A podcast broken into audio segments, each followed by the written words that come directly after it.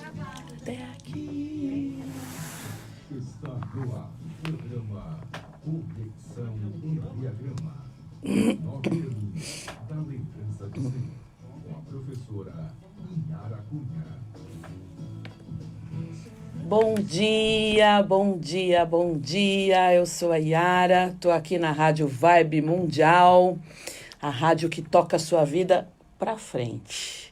Que bom que cada vez mais pessoas estão buscando autoconhecimento, que bom que cada vez mais pessoas estão buscando se conhecer mais, conhecer o outro, melhorar suas relações. Eu falo sobre o Enneagrama, eu falo sobre inteligência emocional e, e é muito legal, né? A gente, a gente olhar.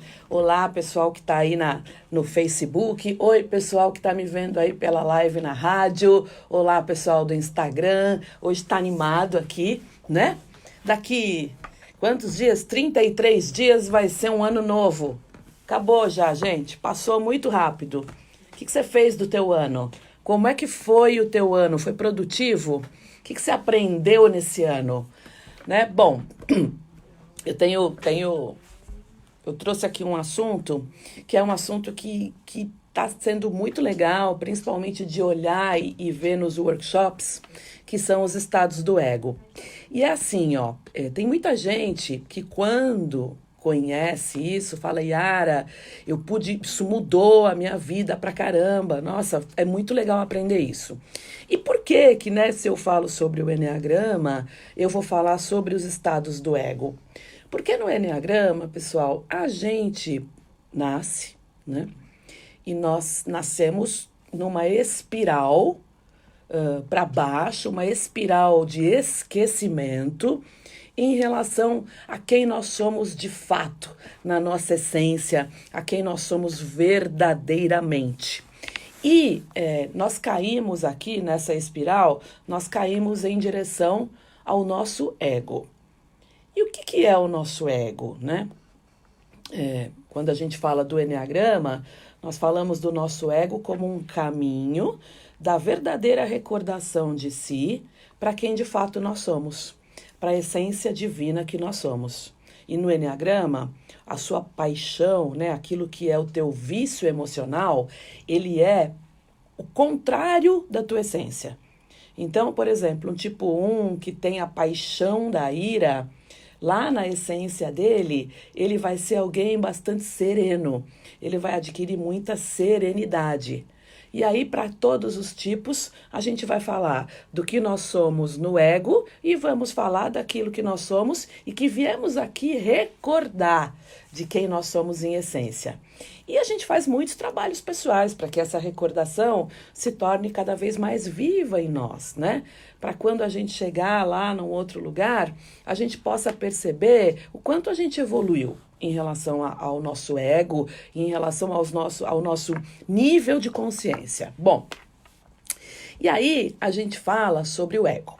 E eu digo que o ego, ele é aquele cachorro pitbull, né, que, que, que fica preso na coleira, às vezes solto, e a gente fala, fica quieto aí, e ele fica. O nosso ego, ele serve para nos... Uh, defender, tá? Ok, como é que é isso? É, eu me lembro muito daquele filme, né? Como Domar o Seu Dragão, que tem uma hora que o menino fala assim: Mas como é que eu vou saber qual é o meu dragão? E aí o, o mestre fala assim: Simples, ele vai tentar te matar. E o nosso ego, ele é um cão pitbull que nos defende no dia a dia, que faz com que a gente viva, é a nossa personalidade, que faz com que a gente vá trabalhar, volte, faça as coisas, crie os filhos, crie as nossas relações, que a gente produza. Mas o que a gente precisa fazer como pergunta é assim: quem é que está no comando, né, de você? É o teu ego ou é você? O teu ego é aquele cachorro pitbull que faz blá, blá, blá, blá, blá, blá, e morde todo mundo? E morde inclusive você? Ou quando você fala, fica quieto, ele fica. E você tem algum controle sobre ele. Como é que é isso para você? Como é que tá o teu ego? Ele é um tais mania que sai girando assim, feito um monstro engolindo todo mundo? E quando a gente fala sobre o ego no caminho de desenvolvimento, é importante dizer o seguinte: é, no caminho do Enneagrama, no caminho do Enneagrama SUF, a gente faz uma coisa, a gente desafia o nosso ego. Não dá para ficar passando a mãozinha nele assim, fazendo carinho. Ai, que bonitinho meu ego, né? Parece um monstrinho. Olha que bonitinho que ele tá. Ai, que lindo. Não dá. Ou tratando o nosso ego como se ele fosse uma criança. Então, é, a gente precisa desafiar o nosso ego a fazer diferente, a mudar o nosso comportamento. E é muito legal, eu tenho feito muitas turmas de treinamento, né? É, quero agradecer, estive lá em Minas Gerais agora, com a minha querida Li Miranda, com a Tati, com a Tati Ávila, que está aqui ouvindo, vendo a live. Oi, pessoal. Foi muito lindo, foi muito bonito, foi muito curador. Tá lá em Minas Gerais. Comi muito queijo, aquele queijo delicioso de Minas Gerais. E a gente sabe que para chegar num nível de consciência melhor, num nível de consciência de estar tá mais desperto, a gente precisa desafiar o nosso ego e precisa, importante, né, desafiar os nossos comportamentos e dizer, olha, isso eu não vou comer, não vou fazer mais. Isso eu não vou fazer, não vou fazer com o meu corpo, eu não vou fazer com a minha, com o meu comportamento, eu não vou fazer com as pessoas. É preciso que a gente coloque algum limite. Não dá para a gente ficar criando regras para se manter no mesmo ego. Não dá. Tem gente que muda a regra, né? E que muda às vezes regras importantes da vida sei lá, alimentação, sono, coisas básicas do ser humano, para poder se adequar e não mudar, e não entrar num processo de mudança profundo. Então, assim, não dá. A gente tem que se desafiar a fazer diferente. Bom, quando a gente fala, pessoal, do caminho do Enneagrama, a gente fala, né? Já cansei de falar para vocês, de nove personalidades. A gente fala de desafiar o nosso ego, principalmente né, no Enneagrama SUF, que é uma coisa muito legal. A gente fala de uma mudança que é uma mudança efetiva e profunda. Para quê? Para melhorar né, para melhorar o teu estado de consciência, para melhorar as tuas relações, para ter mais é, resultados, para ser mais feliz, principalmente para sair desse nível de consciência que está totalmente no ego e chegar à nossa essência. Então, a gente diz assim, né? É, conforme você vai ficando muito, muito, muito, muito, muito na parte comportamental, no teu ego, vai ficando muito egóico, né? O teu ego vai ficando gigante, vai mandando em você, cada vez mais você vai ficando mais longe da tua essência. E a tua essência é um estado de alma. Você já ouviu falar das pessoas que são, entre aspas, né, desalmadas? A pessoa desalmada é aquela pessoa que está tão incrustada ali no ego, ela está tão né, num nível de personalidade, num nível de consciência mais baixo, que ela, a, a, a, a essência dela, a alma dela, vai ficando muito distante. E é perigoso, porque em algum momento eu acho né, que pode haver uma cisão. Então, para a gente não estar tá desalmado, para a gente não ter essa cisão, essa ruptura da nossa alma e da nossa essência, a gente precisa lembrar de todas as virtudes do Enneagrama. Eu preciso lembrar né, de é, as ações certas que Deus, que Deus no fundo quer que eu tome. Eu preciso lembrar da serenidade, eu preciso lembrar da humildade, eu preciso lembrar é, da minha verdade, de tirar todas as máscaras. Eu preciso buscar equilíbrio, equanimidade. Eu preciso buscar é, uma sensação de abundância na vida, de que o universo me provém de tudo. Preciso buscar a coragem de ser quem eu sou é, e de né, perder o medo de ser. Preciso buscar a sobriedade da vida e muitas vezes parar de, de ser tão embriagado pela vida. Preciso buscar nosso estado de inocência, que é infantil. Para tudo isso, a gente tem o caminho do Enneagrama. Tá? Só que dentre essas nove virtudes, tem uma, especificamente, que foi aquela virtude, a última que você se esqueceu no momento do teu nascimento. Aquela que no momento daquela espiral em que você chegou aqui neste planeta, né? Foi a última, foi a porta de saída para tua vinda para cá e para o teu esquecimento total. E esta virtude é a virtude que te marca mais. E daí vem o teu tipo do Enneagrama. E, e, e hoje a gente sabe, pelas constelações, que é, não é à toa que a gente vem à luz daquele tipo do Enneagrama. A gente vem porque tem muito trabalho sistêmico para fazer. E a gente já entendeu, eu falo isso aqui várias vezes, que nenhum trabalho é individual. Eu não faço um trabalho só para mim. Quando eu estou fazendo um trabalho de autodesenvolvimento profundo, quando você está lá nos cursos, quando você fica lá, como o pessoal lá de Minas Gerais ficou três dias lá, e a gente fazendo atividade, a gente acessando as nossas dores, trabalhando muito pai e mãe, a gente sabe que esse trabalho, ele inclui todo o nosso sistema familiar. E as pessoas começam a mandar mensagem, né, diária, você não sabe o que aconteceu. Olha, Olha, tal pessoa falou isso, meu marido mudou o comportamento. Olha, eu cheguei em casa, tinha uma mensagem. Minha tia acabou de me escrever. Você trabalha como uma teia, né? Nós estamos todos conectados e nós trabalhamos todo o nosso sistema familiar. Ok, bom. Quando a gente fala dos estados do eu, imaginem que a gente tem três lugares do nosso ego, tá? Aqui, ó, no dedo maior, no meio, no centro, nós temos um estado adulto. No estado adulto, é, nós estamos no aqui e no agora.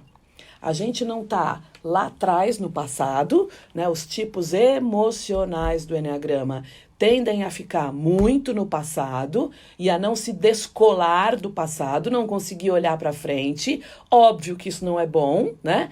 Então, a gente quando está no estado adulto, no nosso estado adulto, a gente não consegue estar é, no passado mais. A gente tem algo chamado assentimento. Eu digo sim para o meu passado como foi, eu digo sim a tudo como foi, eu assumo todas as cargas como elas foram e fica tudo certo. E quando a gente está a, ser, a serviço né, de algo maior que todos nós estamos aqui no presente, é, todas as nossas emoções, elas estão a serviço do amor. Ou seja, eu estou no meu ego adulto, eu estou no meu momento presente, tanto externo quanto interno, tá? Eu sinto e eu penso, eu sei, eu sinto, eu penso de acordo com o aqui e o agora. E todas as nossas emoções, elas estão no presente, a serviço do amor. Esse é o melhor estado. Né? Todo o estado de ansiedade, que eu estou pensando lá na frente, que eu estou com medo do futuro, do presente. Não é o estado, estou no meu estado adulto. O melhor estado do ego é o estado adulto. E a gente vive, pessoal, muitas vezes como se a gente fosse três pessoas em uma, tá? Cada um tem a sua personalidade. E aí, quando a gente está em um estado, a gente esquece do outro. Quando eu saio do meu estado adulto, eu entro aqui do meu lado esquerdo, no meu estado criança. E aí eu vou para o passado, eu vivo de memórias antigas, de emoções do passado, tá? E aí eu tenho o que a gente chama nas novas constelações, a gente tem um comportamento arcaico. É, essa emoção pode ter sido minha, no meu estado infantil, de, ver, de verdade, quando eu era criança, ou eu posso ter adotado essa emoção de um antepassado. E aí, quando a gente está lá no estado criança, a gente não está no nosso estado né, mais adulto, no nosso estado mais importante, tá? E aí, pessoal, quando a gente fala é, do estado criança, é aquele estado em que a gente vai ter as emoções num formato mais infantil. É diferente quando você tem, por exemplo, 10 anos de idade e, e você sente alguma coisa, do que quando você tem 40 anos de idade, você concorda? Quando você tá criança, você tem as emoções de uma criança, tá? Então, é muito legal quando você para e você as tuas reações, né? Você, você vê de fato como é que você está reagindo. Será que você está reagindo como uma criança? E é importante que, do ponto de vista do Enneagrama, quem tem um instinto de autopreservação dominante mais tendência a estar mais frequentemente no estado criança, tá? E aí a criança, ela vai ter dois momentos. Ela vai ser uma criança adaptada, que aí ela pode ser uma criança submissa ou aquela criança que é ela é passiva, que ela não não reage, ela é muito educada, ela é disciplinada, né? Pra, e, e, e aí isso vem muito, né? Do, da educação, da criação e da personalidade também, tá? E ela pode ser também aquela criança rebelde. E tudo isso acontece, lembre, eu estou falando de um estado criança, acontece no meu estado adulto. Quando você está muito passivo, quando você está sem reagir a nada, você está no estado da criança passiva. E aí tem que entender, né? Isso vem de uma, de uma formação lá da tua infância. Será que você está no lugar de algum ancestral? Como é que isso funciona, tá? É, aí essa criança, ela se molda aquilo que todo mundo gosta. Né? E, e a criança rebelde também, ela pode ser manipuladora, ela pode destrutiva. Enfim, as duas opções vão ter coisas aí que não são legais, tá? Principalmente porque eu já tenho 40 anos de idade, não dá mais para eu ficar no estado da criança. Bom, é, a gente vai ter também uma criança livre. É aquela criança que ela se manifesta, ela ri quando ela está alegre, ela chora quando ela está triste, ela sente as emoções primárias. Bom, e é legal quando a gente é criança ser uma criança livre. Mas no adulto, quando eu já sou adulta e eu falo tudo que eu penso e eu, eu eu falo mesmo, tem, tem gente que fala assim, né? Ah, eu falo mesmo, nossa, eu eu falo. Isso, né? Esse eu falo mesmo, você precisa ver se você está falando com as pessoas com o mínimo de respeito. Senão você fica aquela pessoa que tem ataque de, de sincericídio, sabe? Vocês estão me ouvindo aí, pessoal? Travou ou não? Como tá? Tá tudo bem? Alguém falou aí que travou? Não sei, enfim. É, é uma criança que vai ter, às vezes, quando você está no adulto, mas com papel de criança livre, você acaba se prejudicando pela forma com que você fala com as pessoas. Então veja, né? É, se for possível, que você possa é, criança passiva, nem na criança rebelde, nem na criança livre, ou se estiver, que você esteja conscientemente, tá? Eu não sei aí se travou, é, o que está acontecendo aqui, mas parou de entrar comentário. Se travou, depois eu gravo o programa de novo, a gente faz um outro. É, vamos lá, pessoal. Quando a gente fala, eu tenho o estado adulto, eu tenho o estado da criança, e a criança vai ter aí algumas variações, e eu tenho o estado do pai. Eu vou para um outro lado, lembra que eu falei, ó, aqui tá a criança, aqui aqui tá a criança e aqui tá o pai crítico. Quando eu vou lá para o lugar do pai crítico, eu assumo uma posição de superioridade. Que bom, gente, que já voltou. Obrigada, viu? Se for preciso, eu gravo de novo e mando lá na nossa lista de transmissão. Quem quiser fazer parte da nossa lista de transmissão, é só mandar o WhatsApp para o 11 99122 5140. E aí eu mando lá bastante conteúdo e tudo mais, tá? Quando a gente está na posição do pai, pessoal, a gente entra numa posição do salvador, do super protetor, né? E eu vou, eu vou despertar um estado, um estado de desamparo, de dependência. Muitas vezes, quando eu estou no estado pai, veja, é importante isso, né? Eu, eu estimulo no outro um estado de mais dependência.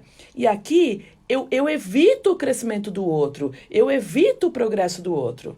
Então veja, três personalidades em uma só, elas estão em nós. E quando eu estou em uma, eu esqueço da outra. Qual é o melhor lugar? Melhor lugar é o estado adulto. Minhas emoções estão a serviço do aqui, do agora. Minhas emoções estão a serviço do amor. Eu não estou lá no passado, nem lá na frente. Eu estou no aqui e no agora. Que de verdade, pessoal, é libertador. Se eu vou para um estado criança, eu vou ter lá emoções que eu vivi durante a criança, durante a minha infância, ou eu posso estar tá representando algum ancestral, eu posso ser a criança passiva, aquela que não fala nada, que fala tá bom, tá tudo bem, isto é o estado infantil de passividade, ou eu posso ser aquela criança rebelde que vai brigar e vai provocar né, discórdias, ou a criança livre, que é aquela que fala o que pensa, só que eu não sou mais criança, eu sou adulto. E aí dá uma diferença, né? Quando eu falo que eu penso com 7 anos de idade e quando eu falo que eu penso sem filtro aos 50 anos de idade. E também tem um estado, né? E aqui no estado da criança, pessoal, é muito comum a autopreservação dominante estar tá aqui, tá? É bem frequente. Quando eu vou para o estado do pai superior, né? Eu vou ter o pai que é nutritivo, aquele que vai te proteger muito. Eu brinco que esse pai, quando tem filha, né, o pai mesmo de verdade, ele vai criar aquela filha que é a princesinha do papai. E isso dá uma confusão depois para a mulher. Vai gastar, olha, criou a princesinha do papai, vai gastar muito dinheiro em terapia na idade adulta, porque não existe príncipe e a sociedade é hostil. E, a, e a, a, filha sempre vai ficar buscando aquele pai que preencha todas as satisfações dela e projetando isso em todos os homens. Isso é um outro assunto. Mas aí tem o pai salvador, protetor, aquele que não deixa as outras pessoas se desenvolverem. Ele limita o progresso e o crescimento das outras pessoas. Ele se preocupa em excesso, né? E aí, quando a pessoa cresce, ela vai se sentir insegura, ela vai ter sentimentos que ela não é apta, que ela tem inaptidão.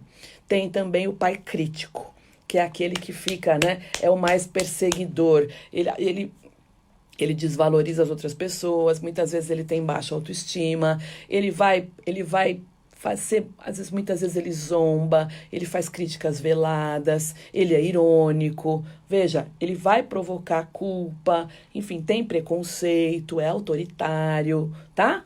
Três estados do ego: estado adulto, estado criança e estado pai crítico ou pai protetor. Estado criança e estado pai crítico ou protetor não são estados do adulto, tá? Eu vou ter aqui um estado que é o estado do adulto, que é o melhor. Pensa nisso é, no meu workshop, o Enneagrama e as Constelações, a gente faz muitos exercícios sobre isso. É algo que você vê quando a pessoa chega no workshop e a forma como ela vai embora. E aí é, é impressionante que como ela muda, como as coisas mudam, tá? Parabéns para Ana Vitória, que está lá em Araci, na Bahia. Parabéns, queridinha. Tá fazendo 15 anos que você tenha um, um desaflorar, um desabrochar, um florescimento muito lindo na sua vida, viu, Ana Vitória? Parabéns! E legal que o povo da Bahia está me assistindo, o povo de Portugal me assiste muito, todos os meus alunos, pessoal da rádio, muito obrigada. Obrigada pelas mensagens lindas que vocês me mandam de amor lá na lista de transmissão, tá? Veja se você está no teu estado adulto.